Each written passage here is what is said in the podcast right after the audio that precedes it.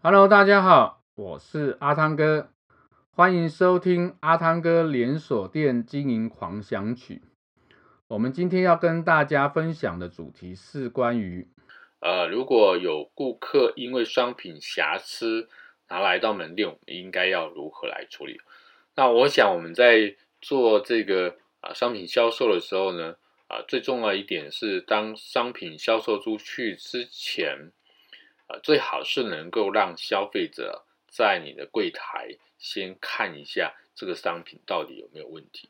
如果呃没有问题的话，那那再啊、呃、让他买走这样的一个动作。那当然也有可能我们有做完这个动作，结果啊、呃、消费者拿回去还是发现有瑕疵。那这时候该怎么办？通常在这种情况下，第一个是我们要先看仔细。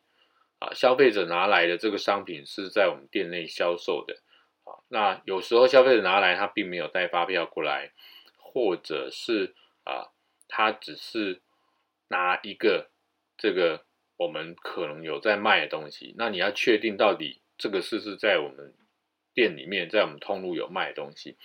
那第二动作呢，啊，确定这个瑕疵的一个问题哦，有些瑕疵可能啊，并不是。啊，他嘴里所讲的，也许他这是他自己人为所造成的一种损耗。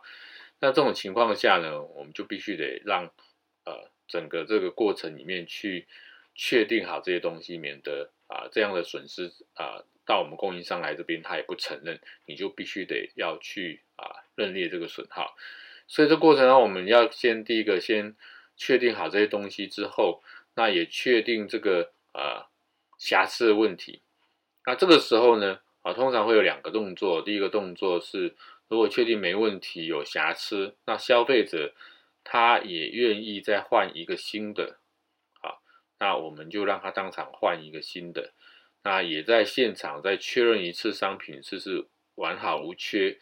那如果有需要啊做操作的，比如说要插电的、要装电池操作的，这个都再确定一下没有问题之后呢，啊，就完成这个啊。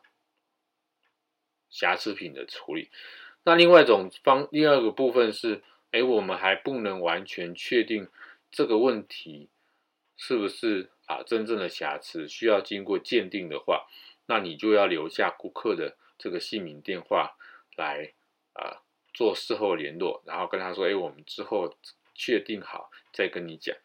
那第三种是，有可能是，哎，客人他今天有瑕疵。也我们也确定是瑕疵，但他就是不要再换一个商品。那这种情况下，你就只能退钱给他。那我们当然尽可能啦，能够不退钱就不要退钱。那如果消费者他坚决的话啊，你当然做这个退钱的这个动作。那这是我们在做啊，消费者如果拿瑕疵品来我们店里的这个处理方式。这是今天阿汤哥跟大家分享的主题。我们下一个主题见，拜拜。